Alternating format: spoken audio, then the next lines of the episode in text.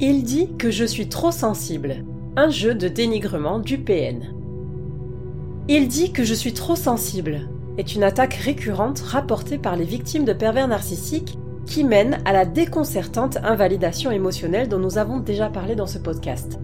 Mais curieusement, il s'agit là souvent d'un jugement partagé par les deux parties opposées. Ainsi, la personne qui a subi la domination sentimentale acquiesce à cette sentence et admet volontiers qu'il y a là une part de vérité, voire que c'est la cause originelle des ennuis du couple dysfonctionnel. Mais si cette analyse a l'air plausible, est-elle pour autant vraie?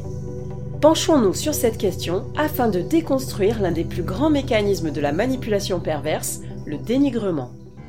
Cette réflexion est tirée d'un article du site internet www.pervers-narcissique.com dirigé par Pascal Cauder, psychanalyste et psychologue clinicien, co-auteur de l'ouvrage de référence La manipulation affective dans le couple, faire face à un pervers narcissique.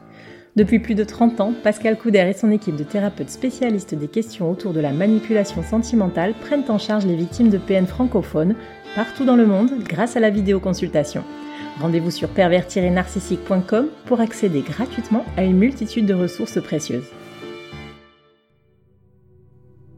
Être trop émotive. Un jugement de valeur infondé. Commençons par un peu de philosophie, merveilleuse discipline qui consiste à s'interroger pour trouver des réponses solides et inattaquables en s'affranchissant des débats d'opinion stériles. La proposition du PN affirmant que vous êtes trop sensible semble valide, car elle ne présente pas d'absurdité. Mais est-elle vraie? Pour autant Si l'on procède avec méthode pour analyser la phrase être trop ou pas assez, c'est un jugement de valeur qui suppose une comparaison quantifiable on est plus que ou moins que. Et la différence est effectivement mesurable, parce que sinon, ça n'a pas de sens, n'est-ce pas? On note déjà là que ce postulat s'effondre de lui-même, mais poussons la réflexion. Avec qui le pervers narcissique vous compare-t-il lorsqu'il vous condamne pour ne pas être dans la norme qu'il attendait? Sur quoi se base-t-il pour établir cette jauge? Êtes-vous plus nerveusement fragile que lui, que ses ex, que sa mère ou sa sœur que la moyenne de la population Que ce que vous étiez auparavant? Vous voyez bien que son appréciation de votre sensibilité est tout à fait subjective et donc parfaitement discutable, si ce n'est entièrement réfutable. Mais cela n'explique pas pourquoi vous le croyez. Il dit que je suis trop sensible et je suis trop sensible, ce n'est pas la même chose. Les prédateurs sentimentaux ont coutume de reprocher à leur proie leurs agissements et leurs traits de caractère. Dans un deuxième temps, ils obtiennent ensuite que celle-ci adhèrent à leur jugement. Cela fait partie du processus de mise sous emprise affective. Pourquoi vous-même vous croyez trop à fleur de peau? Tout d'abord, nous ne réfutons pas en bloc l'idée que vous soyez peut-être une personne à l'émotivité exacerbée. Nous n'écartons pas non plus la possibilité que vous présentiez un profil dit hypersensible, comme nous en avons déjà parlé dans un autre épisode. Là n'est pas le débat. Il s'agit de remettre avant tout en question le cheminement par lequel vous en êtes arrivé à cette acceptation. Vous définissiez-vous de la sorte avant d'être en couple avec un manipulateur pervers, ou est-ce lui qui a fini par vous convaincre? Autrement dit, cette croyance vous appartient-elle ou vous a-t-elle été inculquée par lui?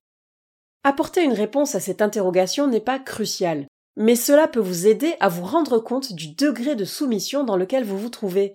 En effet, dans le fond, que vous vous pensiez depuis toujours exagérément vulnérable d'un point de vue émotionnel, ou que ce soit le fruit d'un gaslighting bien mené, cette auto-dévalorisation est de toute façon bien utile aux manipulateurs.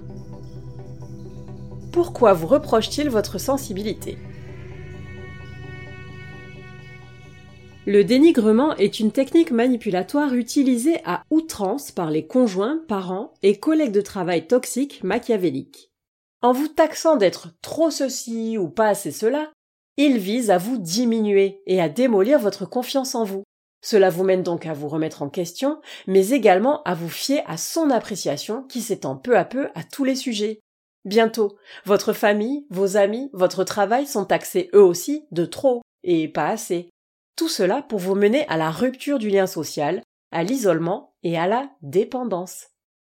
En philosophie, on parle d'argument d'autorité pour dénoncer un type de démonstration erronée qui repose sur notre propre appréciation subjective, et donc infondée, de l'orateur. Si c'est lui qui le dit, alors c'est vrai, puisque je lui fais confiance.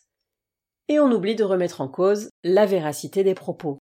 Enfin, affirmer des opinions qui sonnent comme des condamnations fait appel à un autre processus d'influence psychologique que Robert Vincent Joule a nommé la naturalisation.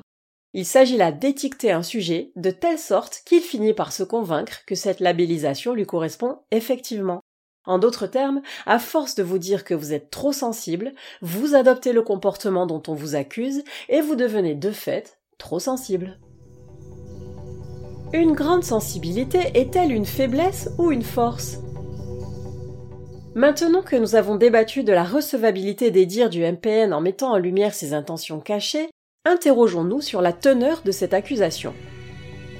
Avantage à être émotif. Est-il si mauvais que cela d'être réputé trop sensible? La question sonne volontairement comme une provocation, car en réalité, il n'y a aucun attribut, ni négatif ni positif, à inférer à votre niveau d'émotivité. Il est ce qu'il est à un instant précis et peut varier grandement en fonction de votre vécu, mais aussi de votre état physiologique du moment ou de votre environnement actuel.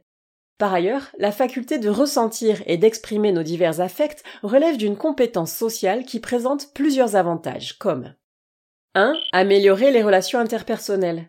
C'est en comprenant ses propres émois que l'on est capable de les reconnaître chez les autres. 2. Avoir une meilleure gestion de ses émotions en étant conscient de leur caractère passager. 3. Faire preuve d'empathie et de solidarité. 4. Une meilleure appréciation des choses positives de la vie. 5. Une plus grande créativité et authenticité. Réprimer ses émotions est hautement nocif, puisque cela peut mener à une psychosomatisation bien plus délétère pour la santé. S'autoriser à laisser les affects nous traverser permet de les évacuer, à condition de ne pas se laisser submerger. Inconvénient d'une trop grande sensibilité. Lorsqu'une sensibilité débordante devient effectivement lourde à porter, cela peut présenter des inconvénients comme 1. Une vulnérabilité face aux situations de stress, à l'anxiété et au risque de dépression.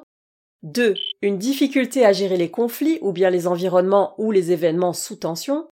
3. Une tendance à l'autocritique et à la dévalorisation, voire à l'hyponarcissisme.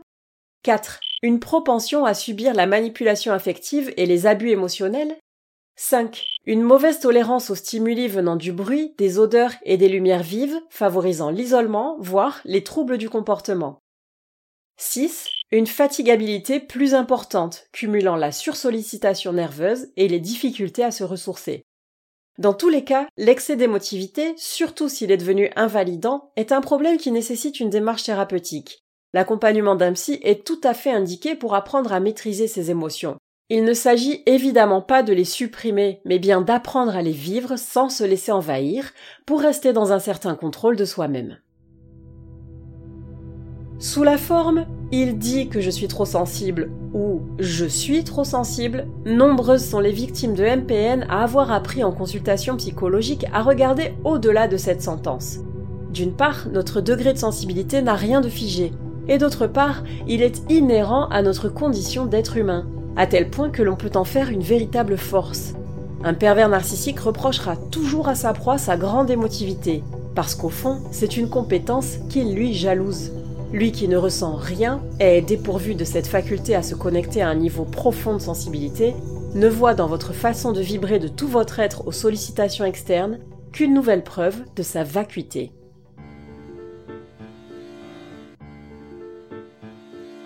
N'hésitez pas à vous faire accompagner par des thérapeutes spécialistes des questions de la perversité narcissique. Rendez-vous sur www.pervers-narcissique.com et trouvez-y de nombreux conseils sur comment gérer la séparation, comment gérer l'après, la reconstruction et vous pourrez également rentrer en contact avec un membre de l'équipe.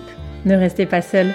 Merci d'avoir écouté ce podcast. Rendez-vous très prochainement pour un nouvel épisode. N'hésitez pas à vous abonner pour ne rien manquer des prochaines publications. À très bientôt.